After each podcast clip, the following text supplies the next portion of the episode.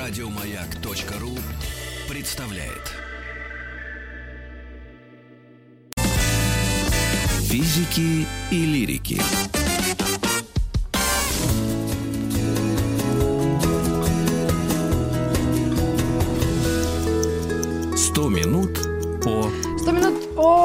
Б- иностранном языке. Мы взяли английский язык, и у нас э, на связи Татьяна Камянова, разработчик системной методики изучения иностранных языков, автор учебников английского и немецкого языка.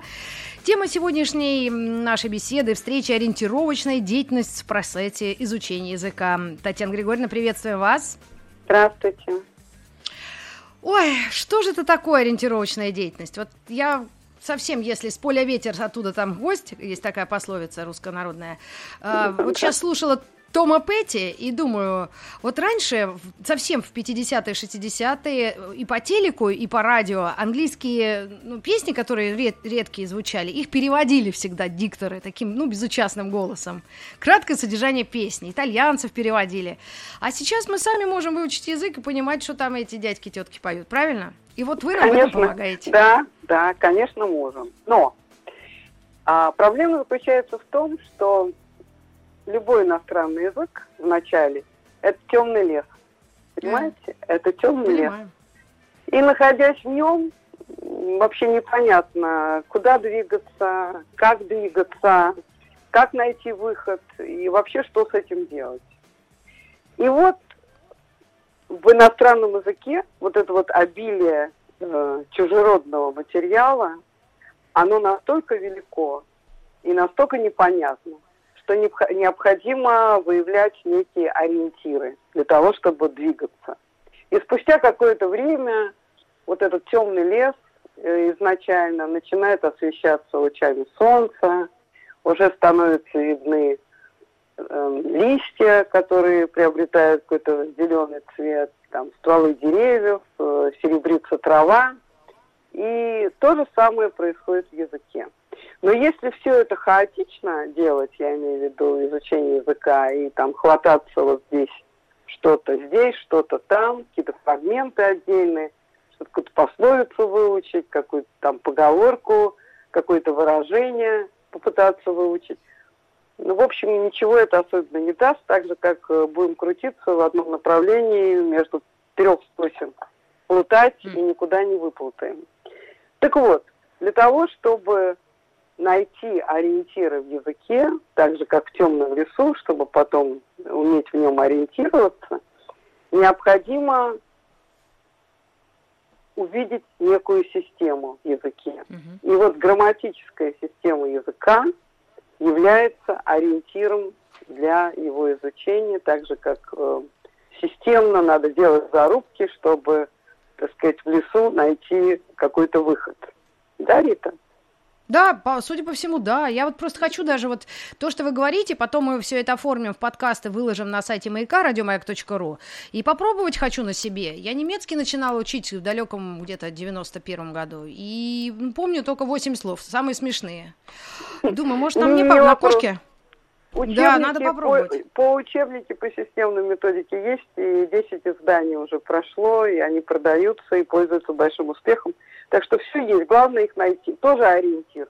Это тоже Абсолютно. ориентир. Ну, мы Значит, говорили о лексике, фонетике, грамматике. О грамматике. А вот сейчас мы поговорим о том, каким образом эта лексика и грамматика, ну, фонетика, понятно, они являются ориентирами. Значит, система языка выступает как система ориентиров, и от степени, так сказать, знакомства с этими ориентирами зависит потом, в конце концов, речь. И первоначально ведь любое действие требует, э, которое подчинено определенной цели, оно имеет э, сознательную ориентировочную основу. То есть эти ориентиры нужно найти. А, и вот выделение ориентиров как способ группировки материала, она как раз приводит к эффективному и экономичному по времени а, овладению языком. Почему системный подход, системная методика дает результат за короткое время?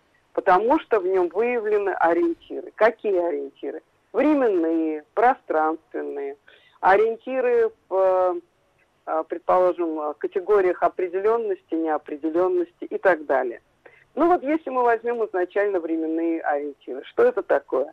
Временные ориентиры – это в первую очередь система времен языка. Вот в английском языке система времен очень разнообразна. Там, например, да, есть продолженное время, да, и совершенное продолженное время, которых нет в других европейских языках. И вот помимо того, что эти времена изучаются в определенной прогрессии, так, чтобы человек понял их на примере многих упражнений, ощутил их в взаимосвязи, помимо этого к ним даются ориентировочные маркеры. Вот при изучении любой временной структуры даются э, при системном подходе, при системной методике даются ориентировочные маркеры. Что это такое? Это обстоятельные слова, это могут быть наречия или э, предложенные словосочетания, которые характеризуют в английском языке именно то время, которое является предметом, предметом изучения. Ну, например, для времени simple или indefinite, да, простое время, а, даются такие маркеры, как настоящее, да, как uh, usually, обычно, sometimes, иногда, generally, вообще и так далее. Frankly speaking, ну. Frankly speaking, это герундия, это совсем другое. Ладно. Ой, это не, личная форма глагола. Для Ладно, продолженного времени э, дается такой ориентир, как at this moment, в этот момент, или now, а, сейчас, да. да? Угу, Для да, совершенного времени дается маркер already, уже, yet, еще, just, только что, lately, недавно и так угу. далее. И вот поначалу, когда человек только вступает в эти э, времена, как э, на тропы в изначально темном лесу, а вот эти маркеры, они помогают э, человеку угадать, какое время нужно употребить и как эти времена друг э, с другом взаимодействуют. И вот на этом взаимодействии, так сказать, в осознании этого взаимодействия строится язык. Это по поводу временных ориентиров. По поводу, кратко, очень кратко, об этом можно говорить часами. Э, значит, по поводу пространственных ориентиров. Роль пространственных ориентиров играют предлоги.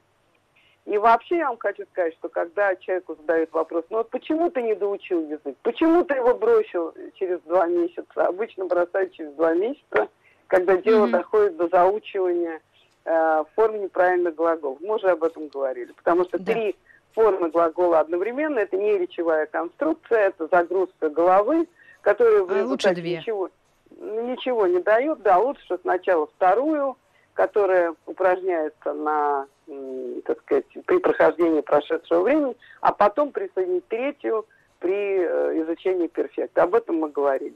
Так вот, да. второе это предлоги, третье артикли. Так вот, по поводу предлогов. Предлоги это тоже большая сложность, э, например, для английского языка, где очень слабо выраженная падежная система, там только притяжательный падеж, э, помимо именительного. И поэтому... А, предлоги, предлоги это на что? Эд и the? Или что? Нет, нет, предлоги это Эд, to, in, а, into, все тогда. Да, вот это Точно, вот, артикли да. я перепутала да. с прямым углом. И так, поскольку, ага. да, в английском языке практически нет окончаний у существительных, да, это отличие от русского языка. Эти флексии да. окончания в русском языке при большой расширенной поддержной системе, они дают возможность осуществлять связь между словами, а в английском mm-hmm. языке этого не происходит.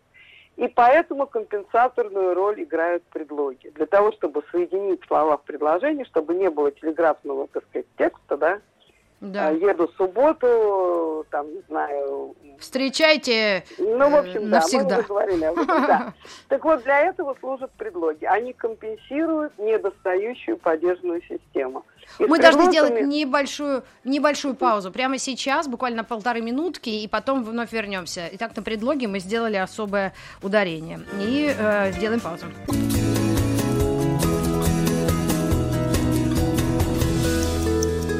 100 минут по об иностранном языке говорим об английском и перечисляем маркеры и ориентиры в процессе изучения. Татьяна Григорьевна, продолжаем. Э, останов... Сделали паузу на предлогах. Предлогах. На предлогах. На предлогах. Рита? Да, да, да, да. И я как да, раз предлоги to, at... На, э, да, да. Да, вот ну все. вот э, предлоги это, так сказать, Можно пример небольшой, микроскопический. маркеры.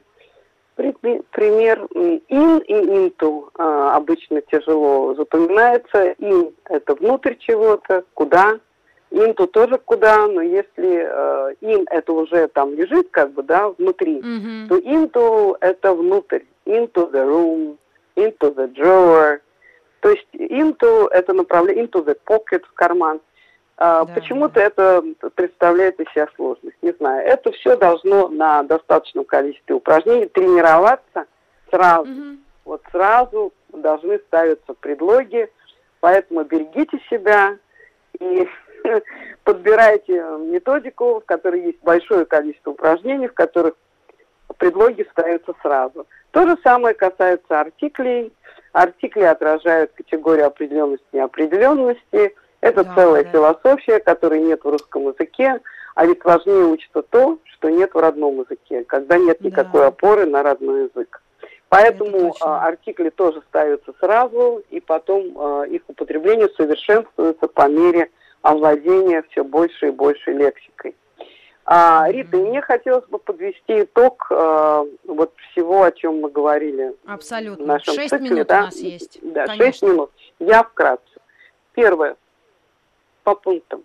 Значит, э, поскольку язык представляет собой систему, то его э, наиболее кратчайшее оптимальное изучение представляет собой построение системы языка для индивидуального пользования, для того, чтобы пользоваться ею в речи. Второе. Угу. Изучение иностранного языка следует э, начинать с постановки произношения, чтобы привести речевой аппарат в соответствии с нормами артикуляции изучаемого языка. Третье. Изучение грамматики должно быть логичным и последовательным и подкрепленным достаточным количеством упражнений для их автоматизации. Так. Три формы глагола не нужно вспоминать одновременно, о чем я уже говорила несколько раз. А, количество слов для запоминания, для перехода из кратковременной в долговременную память не должно превышать 7 плюс 2 единицы. И при этом эти слова не должны зазубриваться, а должны практиковаться и упражняться в достаточном количестве упражнений. Mm-hmm. Еще один момент для систематизации лексики, о чем мы говорили, это введение чистеричных словарей, то есть словарей, в которых а, слова записываются не подряд, а по частям речи, что дает возможность превратить их затем в, синтаксические функции, потому что э, существительное становится подлежащим, э, прилагательное становится определением при этом подлежащим, глагол становится выражением действия, то есть ядром предложения, наречие становится характеристикой этого действия, да, ну и идиоматические mm-hmm. выражения, они используются в речи. Так. Ориентировочные действия должны проводиться на каждом этапе для того, чтобы человек понимал, о чем речь. И вообще э, изучение языка должно быть сознательным. И особый акцент должен быть поставлен на отталкивание от родного языка, потому что родной язык является ориентиром для изучения иностранного. И поэтому западные методики, которые предлагают исключить родной язык из изучения языка, только замедляет изучение языка и растягивает его на долгое время.